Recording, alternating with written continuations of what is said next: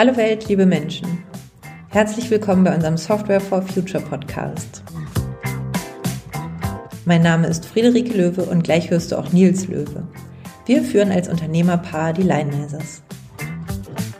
Im Folgenden gibt es ein Interview mit Janine Steger, Moderatorin, Speakerin und Medientrainerin unter dem Pseudonym Green Janine.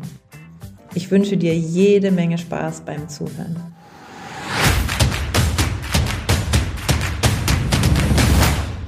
Ja, herzlich willkommen, Janine, Green Janine, wenn ich äh, von deiner Homepage ablese.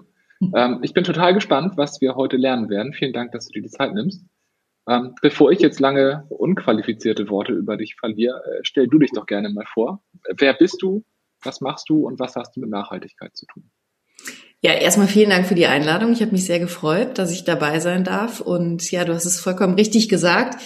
Ich nenne mich Green Janine seit 2015. Also ich bin ausgebildete Journalistin, habe viele Jahre, fast 20 Jahre beim Fernsehen gearbeitet und ähm, habe mich da vor allen Dingen dem Boulevard gewidmet mit großer Leidenschaft. Das wollte ich schon als Teenager äh, unbedingt machen und insofern hat mir das ganz, ganz viel Spaß gemacht.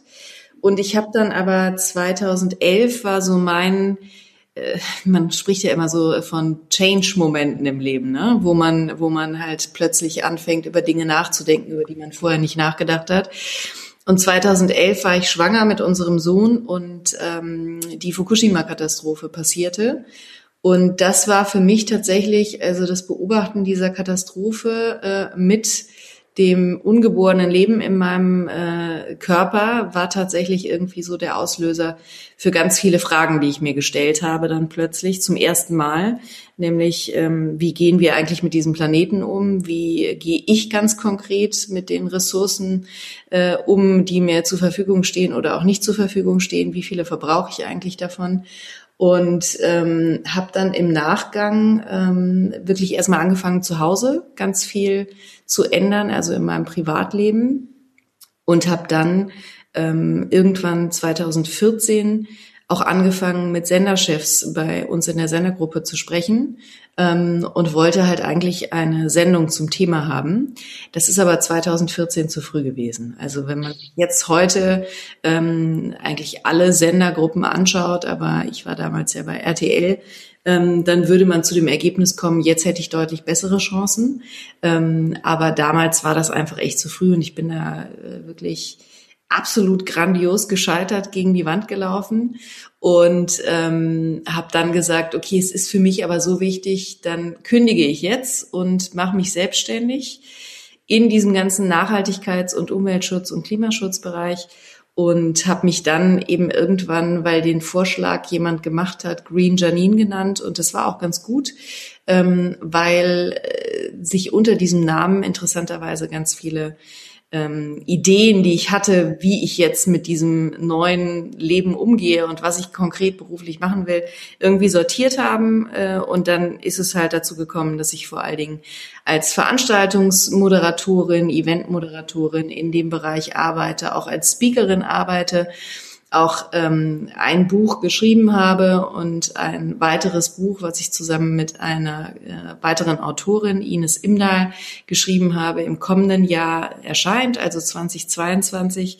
Und alles dreht sich sozusagen um das Thema Nachhaltigkeit. Und das Interessante ist natürlich, dass sich durch die vielen Jobs, die ich halt habe in dem Bereich, natürlich dann jedes Mal auch durch die Vorbereitung und durch das Zusammentreffen mit wahnsinnig vielen Expertinnen und Experten, ähm, das, das Wissen äh, in der Thematik natürlich immer weiter äh, zunimmt. Und das ist halt super spannend. Und ich treffe da einfach auch auf ganz, ganz viele inspirierende Persönlichkeiten und das macht großen Spaß und ähm, ist wirklich, äh, also ich liebe meinen Job, anders kann ich es nicht sagen.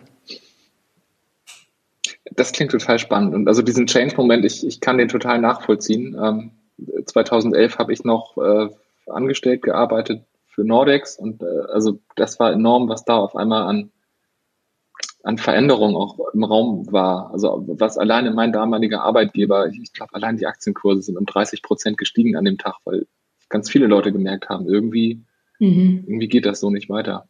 Ja.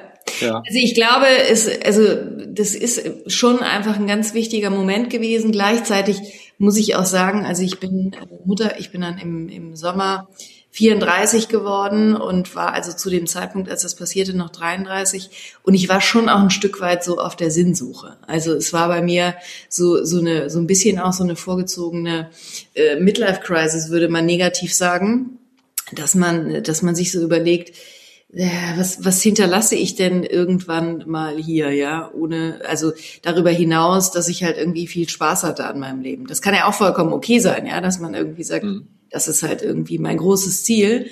Aber ähm, ich war schon auch grundsätzlich auf der Suche nach einem Thema und dann war das Thema plötzlich da. Also ähm, das, äh, wir haben uns da so gegenseitig gefunden, glaube ich. ähm, Du hast gesagt, du, du, bist unter anderem Speakerin und Moderatorin und du lernst ganz viel auch durch die Vorbereitung auf die, auf die ähm, Events, die du da äh, hostest. Mhm. Jetzt ist ja unser Thema sowohl Nachhaltigkeit als auch Digitalisierung. Mhm. Äh, da würde mich total brennend interessieren, wie, wie ist denn deine, deine Formulierung, wie hängen Digitalisierung und Nachhaltigkeit, Nachhaltigkeit heute zusammen? Wie, wie beeinflussen die sich und was haben wir da für Chancen und auch für Risiken? Also äh, alle ExpertInnen, die ich zu dem Thema spreche und kenne, sagen unisono, ohne Digitalisierung ist Dekarbonisierung nicht möglich. Und das ist ja das, wo wir, wo wir hinkommen müssen.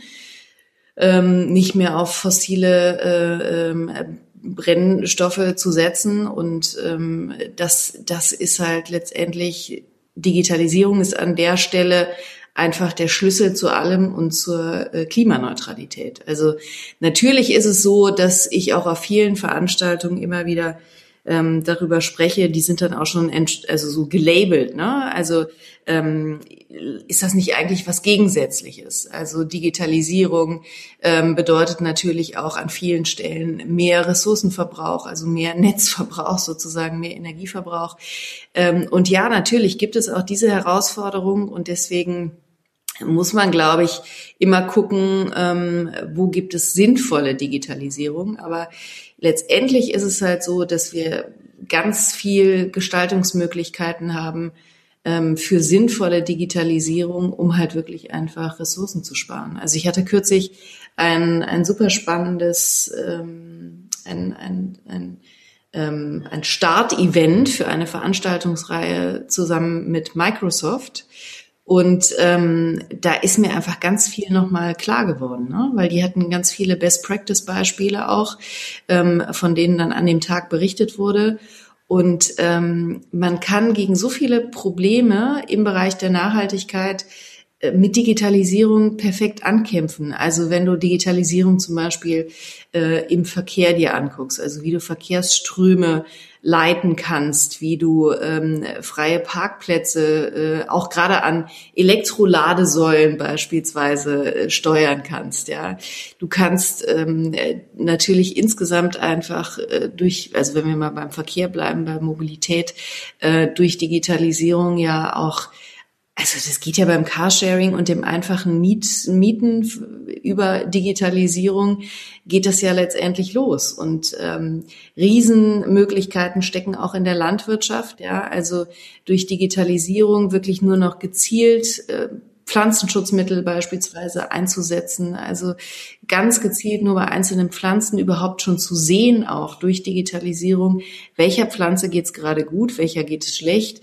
äh, dem ganz konkreten Einsatz von Wasser, wo du natürlich enorme Ressourcen, ähm, eben die Ressource Wasser sparen kannst, weil du halt ganz genau durch Digitalisierung messen kannst, ähm, wo brauchen wir jetzt gerade wirklich Feuchtigkeit und wo nicht, ja. Und ähm, also da stecken so viele Möglichkeiten drin und äh, ich glaube, dass wir uns das alles angucken müssen. Und bei dieser Veranstaltung wurde eben auch nochmal klar, wir haben ja oft auch diesen Clash, so Umweltschützer gegen Digitalisierung. Ne? Also das äh, finden, also Umweltschützer finden das manchmal irgendwie per se doof. Und ich glaube, da müssen wir echt von wegkommen, weil da viel zu viele Chancen drin stecken. Und ähm, das würde ich auch niemals äh, unterschreiben, dieses Schwarz-Weiß-Denken. Ähm, das ist wirklich einfach total falsch. Und äh, ich glaube, wir müssen auch ähm, ja uns einfach da vielen Möglichkeiten öffnen, die woanders auf der Welt ja schon äh, angewendet werden. Und es kann einfach nicht sein, dass wir, dass wir da irgendwie so hinterherhinken aus solchen Pauschalurteilen wie, naja, aber was ist mit dem Datenschutz? Und äh, Digitalisierung ist einfach per se Mist. Ja, ähm, mhm. das, das äh, finde ich schwierig. Da muss man genauer hingucken. Sehe ich genauso, zumal Datenschutz ähm, ja im Prinzip auch eigentlich ein, ein Aspekt von Nachhaltigkeit ist. Also dieses pauschale Haben ist besser als brauchen beim Datensammeln, das, das ist das ist weder nachhaltig noch ist das besonders schlau, ähm, was jedes Unternehmen unterschreiben kann, das schon irgendwo mal zum, zum Datendiebstahl unterlegen ist. Mhm. Ähm, du hast schon ein paar total spannende Beispiele gesagt. Verkehrsströme, ähm, Carsharing, Landwirtschaft. Ähm, hast du da noch ein paar mehr konkrete Beispiele, wie, wie das genau aussehen kann? Aus, aus deinem Wirken heraus?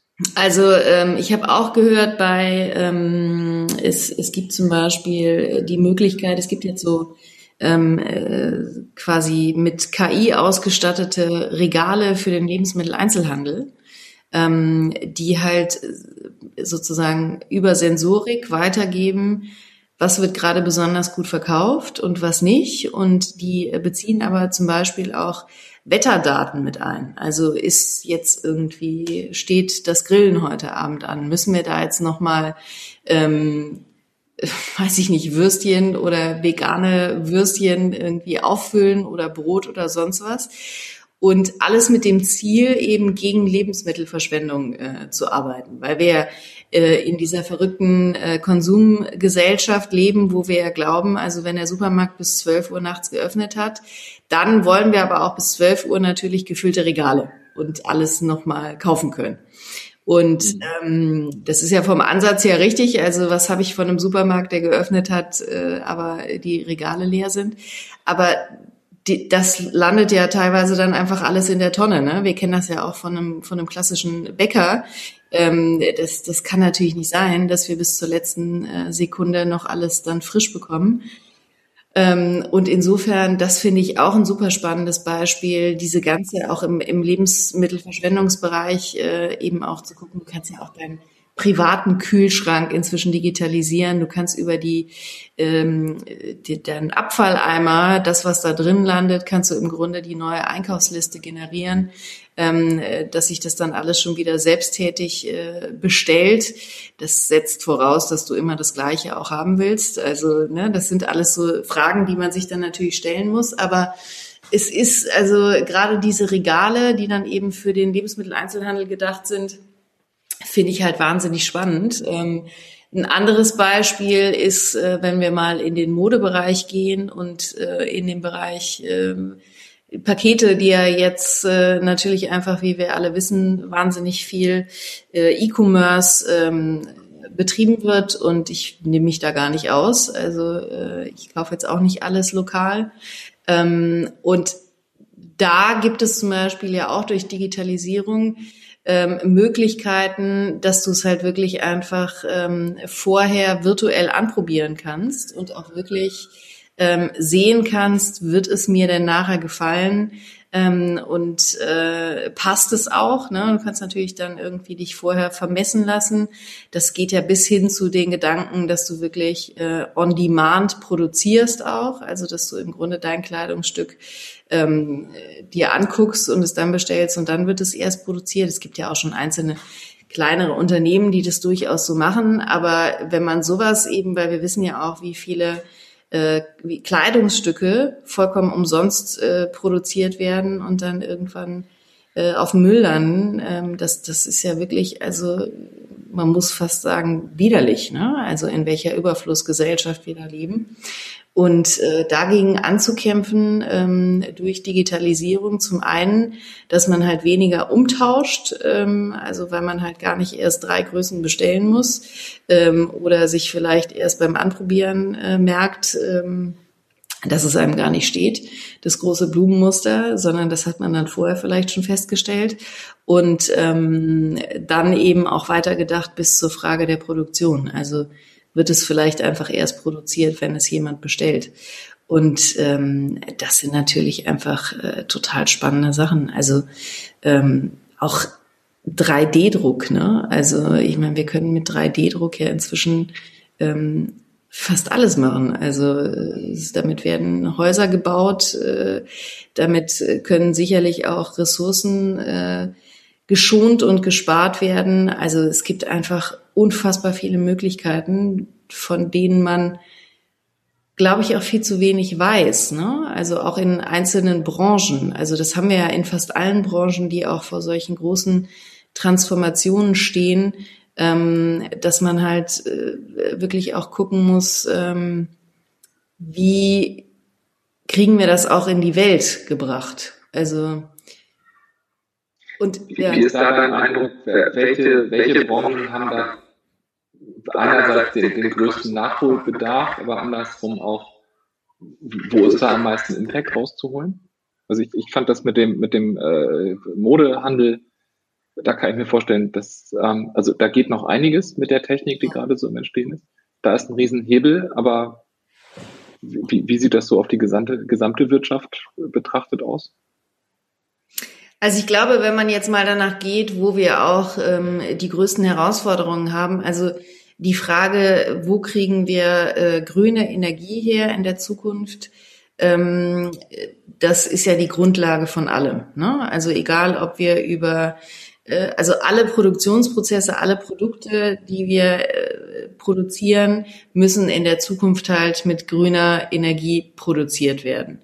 Und insofern glaube ich, ist Energie einfach ähm, der, der größte Hebel, wo wir einfach sehr genau gucken müssen, ähm, wie können wir da mit Digitalisierung Dinge verbessern. Also auch dazu habe ich ein äh, spannendes Beispiel. Ähm, wenn du ähm, beispielsweise das Thema Windenergie anguckst, dann ist es manchmal schwierig, weitere Windräder an ein Stromnetz anzuschließen, ähm, weil die Kapazitäten sozusagen erreicht sind. Jetzt ist es aber so, dass die Kapazitäten nach ähm, einem ganz verrückten System gemessen werden, nämlich die gehen von einer Außentemperatur von äh, 30 Grad sengender Hitze aus ja, wurde, und zwar permanent. Also das ist sozusagen der Grundstatus. Und jetzt haben wir das natürlich nicht so oft. Also durch den Klimawandel haben wir häufiger äh, starke Hitze, richtig. Aber natürlich haben wir jetzt nicht alle Tage im Jahr äh, 30 Grad draußen mit trockener Hitze.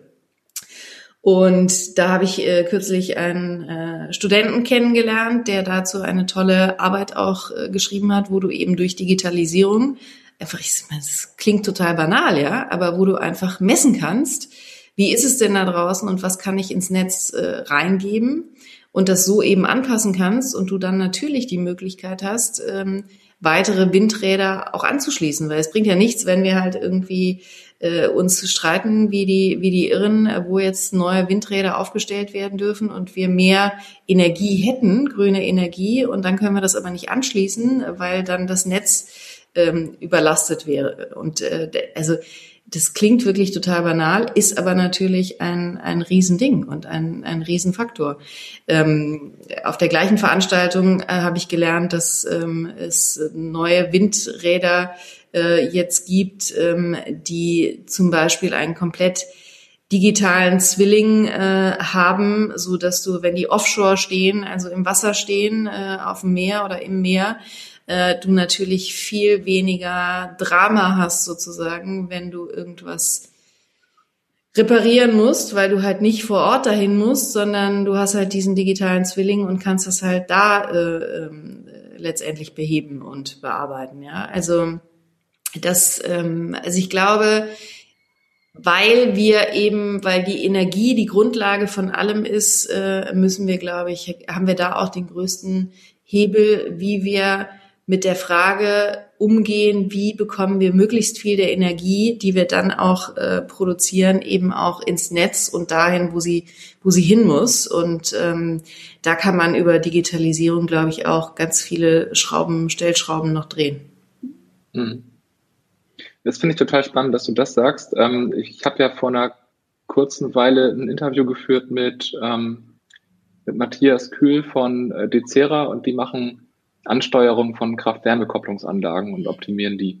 Mhm. Weil er gesagt hat, also im Prinzip deren, deren Haupt ähm, Unique Selling Point ist, die, die Anlagen werden bisher immer nach dem, nach dem Strombedarf gefahren, mhm. produzieren aber ja Strom und Wärme. Mhm. Aber Wärme ist das viel langsamere ähm, Medium. Das heißt, wenn man die auf dem Wärmeoptimum fährt, ähm, dann hat man da schon mal ein ganzes Stück Nachhaltigkeit eingespart. Und er hat also im Prinzip ein ähnliches äh, Thema genannt wie du gerade. Ähm, die, die Leute, die so eine Anlage betreiben, die sagen dann immer, äh, aber die muss mindestens 60 Minuten am Stück laufen aus irgendwelchen technischen Gründen. Das wird aber nie gemessen. Und deren erster Schritt hinein ist, erstmal überhaupt Daten aufnehmen. Die ändern nichts, die machen erstmal nur zwei Wochen Bestandsaufnahme. Und dann zeigen die den Betreibern, ja, aber in diesen zwei Wochen lief die nicht einmal 60 Minuten am Stück. Ja, aber. Lass uns doch jetzt mal anfangen, wirklich zu optimieren. Und ähm, ja, das also finde ich erschreckend, an wie vielen Stellen das, das ganze System, das wir geschaffen haben, offensichtlich völlig ineffizient ist. Ja, ja, du, genau, das ist das richtige Wort, ne? Also wir können das so viel effizienter gestalten und äh, damit ja auch ressourcenschonender. Und ähm, das funktioniert halt nur über Digitalisierung. Also natürlich hast du direkt auch äh, wenn es um Energieversorgung geht, hast du natürlich direkt auch irgendwie hier Buch und, und äh, Serie Blackout äh, im Kopf. Ne? Und natürlich wissen wir auch, dass äh, desto mehr wir digitalisieren, desto mehr sind wir natürlich auch abhängig von Technik. Ja, also das hat natürlich auch Anfälligkeiten und bringt äh, Gefahren mit sich ähm, die will ich jetzt gar nicht unter den Tisch fallen lassen. Also das äh, ist natürlich schon auch was, worüber wir reden müssen, auch wie wir unsere Systeme, also wir hatten ja kürzlich auch wieder diesen ähm, Hacker-Fall, also das sind natürlich schon Sachen, die einem Sorge machen ähm, und wo wir einfach merken, da müssen wir unsere Systeme auch zumindest versuchen, äh, besser zu schützen, um uns vor solchen Situationen zu schützen. Aber es kann uns halt nicht davon abhalten, meiner Meinung nach, eben die vielen positiven Effekte auch zu nutzen. Also, weil dann müssen wir ja zurück in die, in die Steinzeit, ja. Das ist ja Quatsch. Also, das kann ja nicht, äh, das kann ja nicht gehen. Nee, sehe ich auch so. Und also letztendlich, ich glaube, es hat mittlerweile jeder erkannt, wir haben, wir haben keine Wahl. Also die paar Klimaleugner äh, dahingestellt, aber glaube, es ist mittlerweile zum Glück Konsens, dass das ein Thema ist, an dem wir arbeiten müssen. Ja, das glaube ich auch. Also das Problem ist ja immer an, an Menschen, die es anders sehen, ähm, dass die einfach so wahnsinnig laut sind. Es sind ja eigentlich immer wenige. Und äh, die sind halt so anstrengend laut. Und dann hat man immer das Gefühl, es sind ganz viele, aber ist Gott sei Dank ja nicht so. Ja. Was ist denn deine größte Herausforderung, an der du als Unternehmerin, Moderatorin, Speakerin gerade so arbeitest. Das Buch habe ich so rausgehört, ist, also erscheint, das, das scheint schon weitestgehend durch zu sein, oder? Ja, aber tatsächlich erst ähm, seit gestern Abend. Also meine ähm, äh, Mitautorin und ich, wir hatten die Deadline heute und haben es jetzt auch tatsächlich geschafft. Und das ist tatsächlich auch gleichzeitig das Thema, was mich am meisten umtreibt. Also das Buch wird den Titel tragen, warum Frauen die Welt retten werden und Männer dabei unerlässlich sind. Und ähm, es geht halt darum, dass wir die Stärken des weiblichen Prinzips erkennen. Also das ist sowas wie äh, das Kümmern, das Empathische, ähm, dass wir teilweise komplexer denken mit mehr Weitsicht, also dass wir, dass wir viele Herausforderungen schon mit einbeziehen, die vielleicht für den schnellen Run irgendwie gar nicht so offensichtlich sind. Ähm, und es sind alles Dinge, die ähm, letztendlich wichtig sind für die Zukunft. Ne? Das beschreiben wir in dem Buch auch sehr gut, dass wir, glaube ich, wenn wir eine ähm, also im Moment folgt ja sozusagen alles dem männlichen Prinzip und dem männlichen Maßstab. Und ähm, da müssen wir, glaube ich, von weg. Nicht, weil die Frauen und das weibliche Prinzip es jetzt alles besser könnten, aber dieses höher, schneller, weiter, dieses äh, ständig äh, High-End-Performen ähm, und wir, wir müssen vor allen Dingen wachsen, wachsen, wachsen und viel Geld verdienen. Ähm, das so funktioniert das nicht. Ne? Also wir wissen ja jetzt schon, äh, wir wissen es eigentlich schon seit den 70ern, ne? die Grenzen des Wachstums sind erreicht und ähm, da gab es ja damals das wichtige Buch auch dazu. Und ähm, wir müssen jetzt, glaube ich, gucken, wie wir eben eine Geschlechtergerechtigkeit herstellen und werden davon gesellschaftlich, glaube ich, absolut äh, profitieren, weil es hat ja ganz viel auch mit also empathisch zu sein, sich zu kümmern, hat ja mit so vielen Themen auch der Nachhaltigkeit zu tun, ne? auch global betrachtet. Globale Empathie, was ist eigentlich mit unseren Lieferketten? Wie geht's den Menschen woanders auf der Welt? Ähm, wie geht's meinem Team, äh, vielleicht hier in Deutschland oder woanders? Ähm, und wie kommen wir jetzt weiter gemeinsam. Ne? Und es ist im Übrigen auch, das weibliche Prinzip ist natürlich nicht so gedacht, dass es jetzt nur, dass nur Frauen da Zugang haben, sondern ähm, Männer können diese Stärken natürlich ganz genauso anwenden. Und ich glaube, wir brauchen da wirklich für die vielen Transformations äh, Wege, die uns da bevorstehen in so vielen unterschiedlichen Branchen und auch natürlich irgendwie als Gesellschaft, brauchen wir einfach mehr von diesen weiblichen Stärken und gerne auch von Männern angewendet. Und darum geht's in dem Buch und ähm, das ist gleichzeitig eben auch die, die größte Herausforderung, das in die Welt zu tragen und das als Notwendigkeit eben auch darzustellen. Ähm, ist aber auch eine sehr schöne Aufgabe. Ja, klingt, klingt total sinnvoll, klingt auch nach einer wahnsinnig großen Aufgabe. Ja. Also ich werde es auf jeden Fall lesen, ich bin gespannt.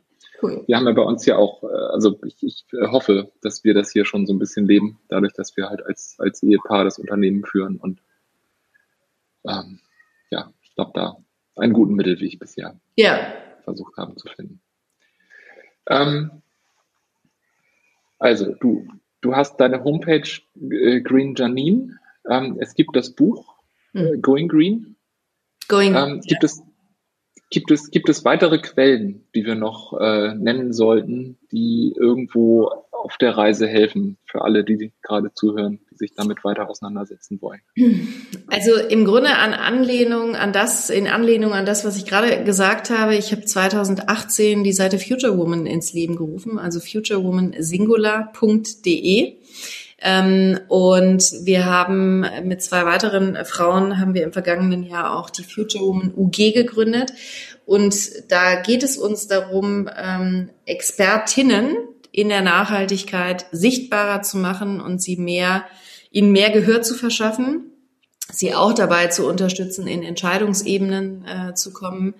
Aber vor allen Dingen geht es uns darum, auch Programme diverser zu gestalten, weil wir in vielen Branchen natürlich einfach sehen, dass immer wieder äh, rein männliche äh, Kollegen äh, zu Wort kommen. Ich habe das natürlich äh, so aus der Erfahrung der Moderatorin heraus, äh, habe ich da einen ganz guten Einblick, äh, dass bei vielen Themen, Digitalisierung gehört auch dazu, ähm, einfach sehr, sehr viele Männer auf der Bühne sind und Vorträge halten oder als äh, Panel-Teilnehmer dabei sind. Und ähm, ich glaube, das betrachtet halt immer nur äh, die, die, die eine Hälfte der Bevölkerung. Ne? Und ähm, mhm. den Blickwinkel von Frauen da mit reinzubringen, vielleicht auch andere Fragestellungen ähm, und grundsätzlich einfach zu zeigen, dass Frauen sich in den vielen Bereichen, wo sie im Moment unterrepräsentiert scheinen, äh, eben auch da sind und gut sind äh, in dem, was sie tun. Das ist halt unser Kernanliegen und äh, insofern würde ich mich freuen, wenn wir diese Seite auch noch mit verlinken, weil da einfach ganz viele tolle Frauen drauf sind, äh, die man durchaus in seine Programme einladen kann. Cool. Ja, das klingt gut. Total spannend. Dann komme ich jetzt zu meiner letzten Frage für heute, obwohl ich bestimmt noch eine Stunde weiter gehen könnte, wenn ich. ähm, gibt es jemanden, den du gerne in einem folgenden Interview hier bei Software for Future ausgefragt hören würdest?